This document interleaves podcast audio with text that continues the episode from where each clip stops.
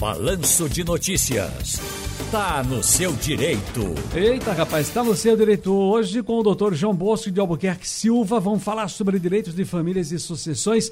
Doutor João Bosco, que prazer ouvi-lo mais uma vez. Tudo bem, querido? Tudo bem, Ciro. Prazer meu estar com você e com seus, seus ouvintes. Boa, boa tarde a todos. Olha, eu tô, eu tô, eu tô, tô lendo o livro é, viola, Violando aí do, do nosso querido Teles, né, Zé Teles, muito bom livro, muito gostoso de ler. Teles escreve muito bem a história dos nossos queridos amigos do Quinteto Violado, né, a história dos violados ali. E, ao mesmo tempo, estou lendo, já falei, estou lendo, não parei de ler porque é muita coisa na minha cabeça. É o nosso querido. É... Ô, rapaz, Lira Neto com escravi... escravidão, meu Deus. Eu sou muito ruim para gravar o título do livro, viu, doutor João? Mas aí, sempre que eu estou lendo, eu lembro. O doutor João tem sempre dicas boas e leitura. Vem aí. A gente conversou a semana passada que seria bom a dica de leitura para o feriadão. Mas está se aproximando mais um feriado, a gente está na quinta, quinta chama sexta, sexta, já está no fim de semana. Tá lendo o que, amigo?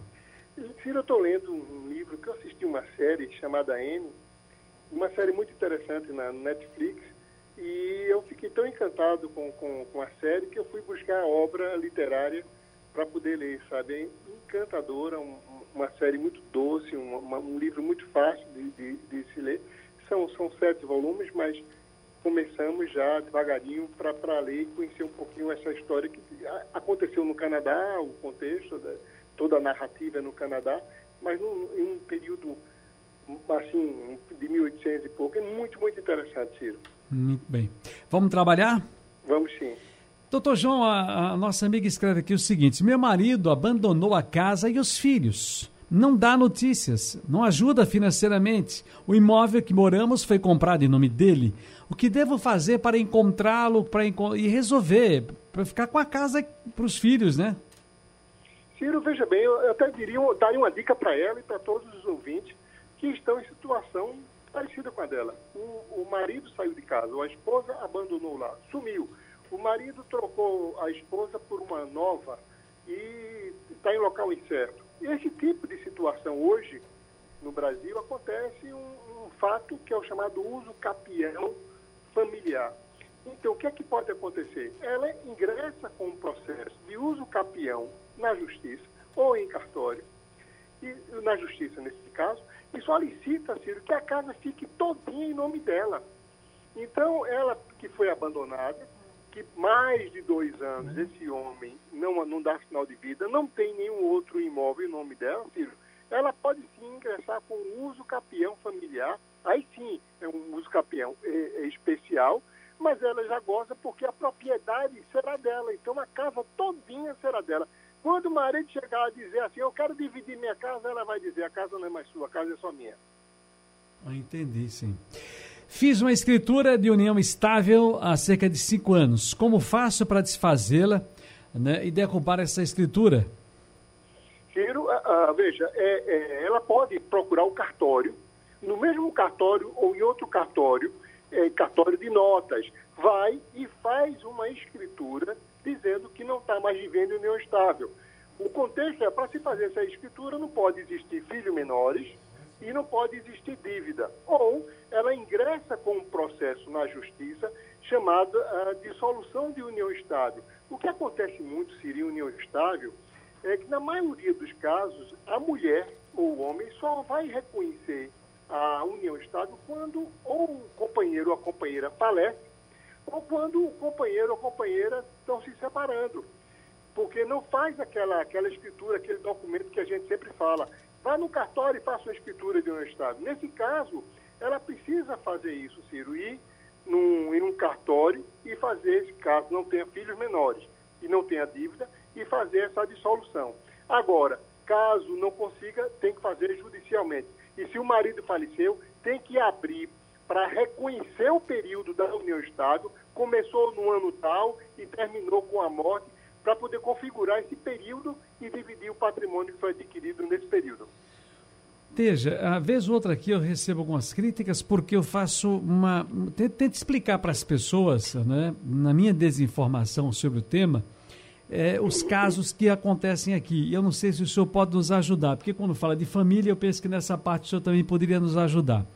Recentemente, e a gente está nessa história ainda, um cidadão pegou uma criança numa sacola, pegou ali o sítio histórico de Olinda, andou que só a gota serena, chegou lá em Guente, como diz o outro, e largou a sacola.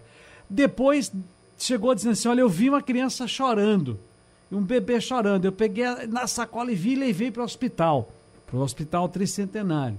A criança está lá sendo cuidada, inclusive. Houve uma reviravolta. Descobriu-se que esse jovem rapaz, esse cidadão, era o pai da criança. E ontem, a nossa equipe aqui de reportagem, nós colocamos no ar na televisão, descobrimos a reviravolta da reviravolta, doutor João Bosco.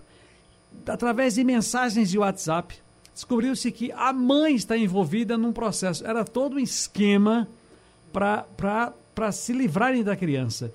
E no fim das contas, são pessoas desinformadas, não são pessoas, pelo menos até agora, pessoas más, né, de, de, de conduta ruim, não são criminosas, mas pessoas que estavam desinformadas com relação a um filho que eles não querem, dizem que não podem criar, a família não dá atenção, não dá o, o acolhimento necessário, eles decidiram entre eles ali, jovens, largarem a criança para ver se alguém pegava. No caminho, o caba desistiu e achou por bem levar para um hospital. Doutor João, eu tenho dito o seguinte: as pessoas dizem, mas tanta mulher querendo ser mãe não consegue, essa bandida, essa, essa mulher monstro joga a criança fora. Eu digo, olha, você não sabe a história que, que antecede todo esse processo. Ela vai responder, claro, mas é preciso entender tudo para chegar até aí. Entender o homem com que ela se envolveu, a situação desse homem também, a família, pré-natal, se ela teve pré-natal, enfim, tantas histórias. Vamos resumir, doutor João, como é que fica numa situação dessa? Ciro, veja bem, existem situações que dessa, desse contexto a gente pode tirar. Primeiro é o puerpério. Existem situações em que mães, depois do parto, mata o filho, abandona o filho. É um estado de depressão, é um estado que, que os hormônios, a situação é, é, físico-química dentro da, da pessoa gera esses efeitos. Muitas vezes por conta de, de, de traumas, enfim. Mas existe o puerpério e pode acontecer com qualquer mulher. Isso é uma situação. Existe já uma informação, como eu passo o dia preso no escritório, Ciro, eu, eu sabia dessa história, eu vi no, você no seu programa é, mostrando a filmagem, ele andando pela ladeira de Olinda e subindo, mas existe a situação, se ela combinou, se ela planejou, tem que ver porque essa, envolvia uma vida, Ciro. Ali uma criança é uma vida, e eu não posso pegar uma vida que necessita de cuidados especiais e a lei protege a criança, dando prioridade à criança, e nesse caso, recém-nascido. A sorte é que esse cidadão não abandonou, mas existe toda a repercussão que vai ter que ser